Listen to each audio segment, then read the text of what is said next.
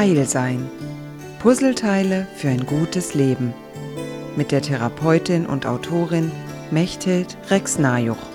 Es gibt verschiedene Lebensentwürfe, Konzepte, denen wir folgen.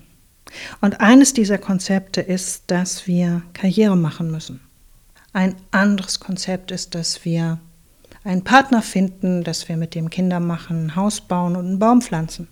Andere Konzepte sagen, ich gehe mit meinen persönlichen Ansprüchen ganz zurück und opfere oder stelle mich ganz der Gemeinschaft zur Verfügung.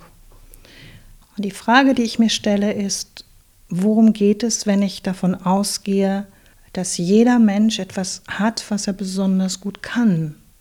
Etwas, was sein oder ihr einzigartiger Beitrag ist zu einer funktionierenden Gruppe. Und wenn ich sage einzigartiger Beitrag, dann ist das gar nicht so kompliziert, wie es klingt. Manche Menschen haben eine zutiefst angelegte Fröhlichkeit.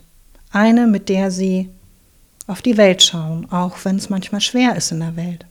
Aber diese Fröhlichkeit wäre ihr Beitrag, um Dinge erträglicher zu machen. Das heißt, einzigartiger Beitrag ist nicht immer ein außerordentliches Talent oder gar eine Fähigkeit, die man messen kann, sondern ich würde es lieber so formulieren, eine gesunde Gesellschaft, eine heile Gesellschaft hat Mitglieder, die bestrebt sind, echt zu sein. Mitglieder, die daran interessiert sind, ihre Fähigkeiten zur Verfügung zu stellen, weil es ihnen selbst nützt und auch der Gruppe nützt. Und mein Eindruck ist, dass dieses Empfinden heute gar nicht mehr so stark vorhanden ist. Ich weiß auch nicht, ob es früher mehr vorhanden war.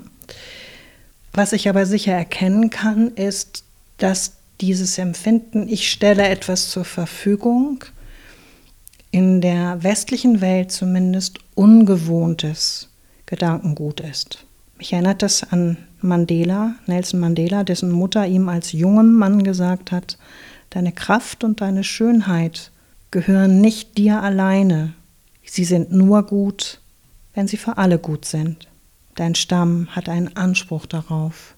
Und ich weiß noch, als ich diese Sätze vor Jahrzehnten das erste Mal gelesen habe, hat es mich ins Mark getroffen, weil ich dachte, ja, wenn ich jeden Mensch als solchen betrachte, als er hat eine eigene Schönheit, er hat eine eigene Kraft und er stellt sie zur Verfügung, dann finde ich, ist das ein spannendes Modell für Gemeinschaft.